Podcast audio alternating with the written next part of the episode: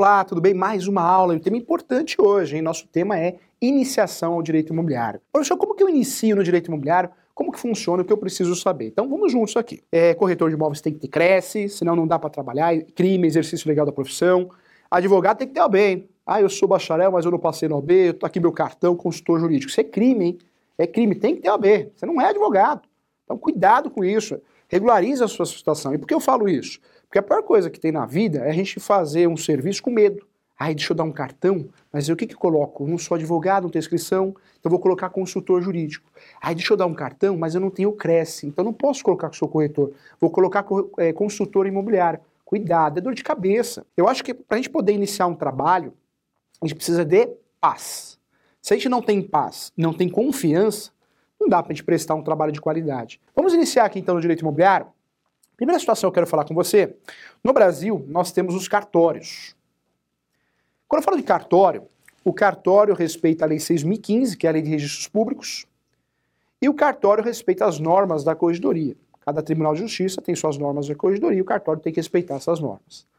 Cartório é delegação do Tribunal de Justiça. Professor, quero ser oficial de cartório. Você tem que passar no concurso público para receber a delegação do Tribunal de Justiça e poder ser chamado de oficial de cartório. Oficial de cartório, delegado de cartório, a gente usa outros nomes. Esse sujeito, ele é o único concursado. A equipe dele é CLT, já foi estatutário. Cada cartório tem a sua atribuição. É muito feio um corretor de imóveis, um advogado, ir no cartório errado. Eu acho horrível isso. Porque dá a entender que não sabe o que está fazendo. Então é importante você entender que cada cartório tem a sua atribuição. E ponto final. É, cartório de imóveis faz registro de imóveis. Se eu sou dono de uma propriedade, eu não vou fazer o registro onde eu quero, no cartório mais próximo da minha casa. Eu vou fazer o registro do cartório que é competente daquele imóvel. Cuidado com isso. Poxa, como que eu descubro isso? Você pode fazer pesquisa, vários sites de cartório de imóveis. Tem um local que você consegue fazer a pesquisa pelo CEP. Aí ele já te fala o cartório que é. Vamos dizer que você não encontra esse, esse site do cartório que tem essa pesquisa. Que tem. Você pode ligar no cartório. Aquele cartório que você desconfia, que é o seu cartório, e você fala: olha, eu gostaria que fizesse essa pesquisa para confirmar se é aí mesmo. Legal? Então você resolve isso com facilidade. Mas o que não pode fazer no cartório errado. Cartório de imóveis tem como atribuição registrar. Registrar. É, faz registro, compra e venda, faz a verbação, que eu casei, que eu me divorciei, que eu fiz um compromisso de compra e venda, ok? Cartório de imóveis, ele cuida da documentação imobiliária, do imóvel competente. Lembra você que o cartório de imóveis pode também arquivar planta, memorial descritivo. Por que muita gente arquiva no cartório planta, memorial descritivo, georreferencial? Para não perder. Tá? Para não perder e ter o documento guardado ali. Cartório guarda documentos para nós, não é isso? Lembra você também que o cartório de imóveis também, além dessas atribuições, é, ele também tem funções de consultoria, fiscalização. Né? O, o oficial do cartório tem essa função, ele é um consultor registral. Legal, né? Cuidado, esquece o cartório de imóveis, vamos trabalhar um pouquinho, vamos falar um pouquinho sobre as atribuições do tabelião, o chamado tabelião de notas. Professor, qual é a atribuição do cartório tabelião de notas? Cuidado, hein? Ele faz registro? Nananina não. Tabelião não faz registro, tabelião faz escritura pública. Escritura pública de compra e venda, escritura pública de doação, escritura pública de direitos hereditários, escritura pública de direitos e deveres, escritura pública. E atualmente, com o novo CPC, faz também escritura pública de ata notarial, que é considerada uma das provas do direito brasileiro. Nós temos duas provas no processo civil: as provas orais e as provas documentais. Provas orais, estou falando do depoimento pessoal das partes, estou falando também da, das testemunhas. As provas documentais, eu tenho quatro espécies de provas documentais. A primeira prova documental, sim, é a chamada prova documental em sentido estrito. Tudo que é palpável, que eu consiga pegar. Segunda prova que eu tenho documental é a chamada prova documental pericial. O perito, quando faz uma perícia, é redundante, né? É, o perito, quando presta esse serviço, ele faz um laudo esse laudo é escrito, por isso é considerado uma prova, mas uma prova documental.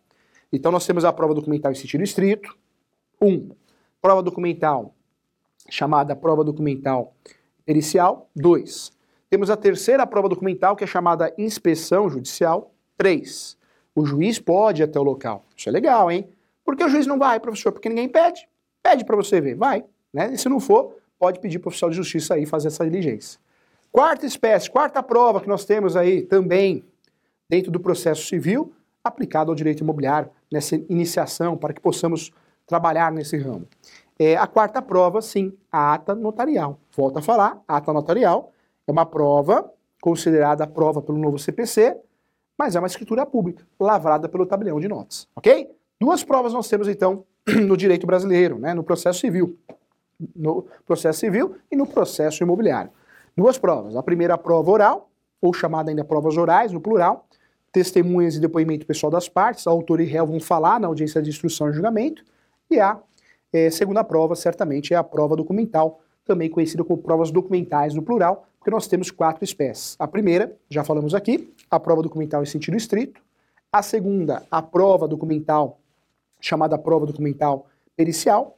Terceira, a prova documental inspeção judicial, o juiz pode ir até o local. E a quarta e última, chamada de prova documental, mas prova documental feita através de uma ata notarial. Tá? Então nós temos duas provas que interessam ao processo imobiliário. Vamos juntos aqui, vamos caminhar então. É, conhecendo o cartório, as atribuições do cartório, fica mais fácil trabalhar no direito imobiliário, iniciar seus trabalhos, né? O problema é não errar. Então cada cartório tem a sua atribuição, hein? Cartório de imóveis, registra imóveis, competente, não vai passar vergonha, não vai querer registrar um cartório de, no cartório de imóveis um imóvel de outro município, um imóvel de outra competência de bairro, ou um imóvel de outro estado, hein? Pelo amor de Deus, cuidado. Tabelão de notas, lavra escritura pública, faz procuração, esse é o serviço, tá? Estou falando aqui, mas tem outros serviços que ele pode prestar também, assim como o cartório de imóveis. Estou falando aqui de forma didática e resumida também. Nós temos o cartório civil. Civil é outra coisa. Você casa, você divorcia, né? você também é, tem filhos, registro de nascimento, morte, tudo cartório civil, tá bom? Cada cartório tem a sua função. E tem o famoso cartório de protesto, né? O cartório de protesto, ele protesta o cheque, o boleto, né? Você converte lá o boleto e protesta. É, você protesta os títulos de crédito, né? Você consegue protestar para chamar, português claro, sujar o nome de alguém. Então também tem a sua atribuição. Então não confunda. Temos muitos cartórios, cada cartório com a sua atribuição. Importante lembrar que os cartórios seguem sim, além de normas específicas, esparsas, mas normalmente segue a Lei 6.015 e também as normas da Corregedoria. Isso interessa muito ao direito imobiliário nessa iniciação, porque entendendo isso, já valeu, já valeu o curso inicial aqui, introdutório, hein? porque você não passa vergonha. Você não passa vergonha. Senão você passa vergonha. A pior coisa que tem, eu sou advogado, especialista em direito imobiliário, sou corretor de imóveis, vem cá, vamos no cartório registrar. Só que você vai no tabelião. O cliente olha e fala, ih, não sabe nem o que está fazendo. Cuidado, tá? Então é importante. Vamos lá, vamos dar andamento aqui. Entendendo essa parte introdutória dos cartórios, quero conversar com você dois institutos importantes. O primeiro é a propriedade, nós vamos ter uma aula falando só de propriedade. E o segundo é a posse. Nós vamos ter aulas separadas aqui diante do contexto grandioso, né, gigantesco que nós temos sobre esses assuntos. Mas esse primeiro momento aqui, para que você possa iniciar no direito imobiliário, é importante você entender que você não pode mais fazer confusão. Fez confusão, não dá. Vai errar a ação, hein? Vai errar a ação, vai errar o parecer, vai errar o fundamento, vai errar a orientação ao seu cliente. Então, cuidado.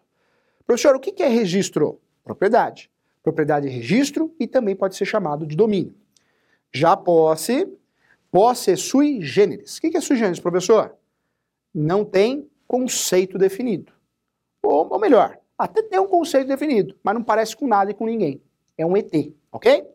Quando eu falo de propriedade, só existe uma coisa chamada de propriedade. O seu nome ou o meu nome lá no cartório de imóveis. Qualquer outra coisa que você tenha, saiba que você não tem propriedade. Professor, mas eu tenho uma escritura pública que eu não registrei. Posse. Eu tenho uma carta de, de sei lá, uma carta de adjudicação, posse.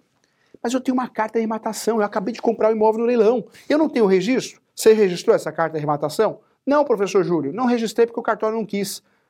Você tem a posse. Não fala assim que eu fico magoado. Não fique magoado, porque eu estou te falando a verdade. Amigo é aquele que fala a verdade, tá bom? Então, não fique magoado.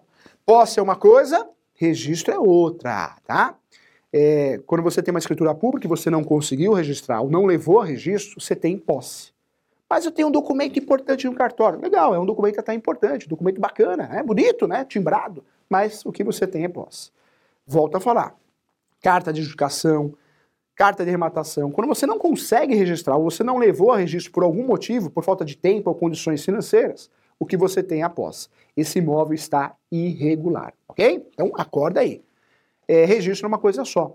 É o registro feito no cartório de imóveis.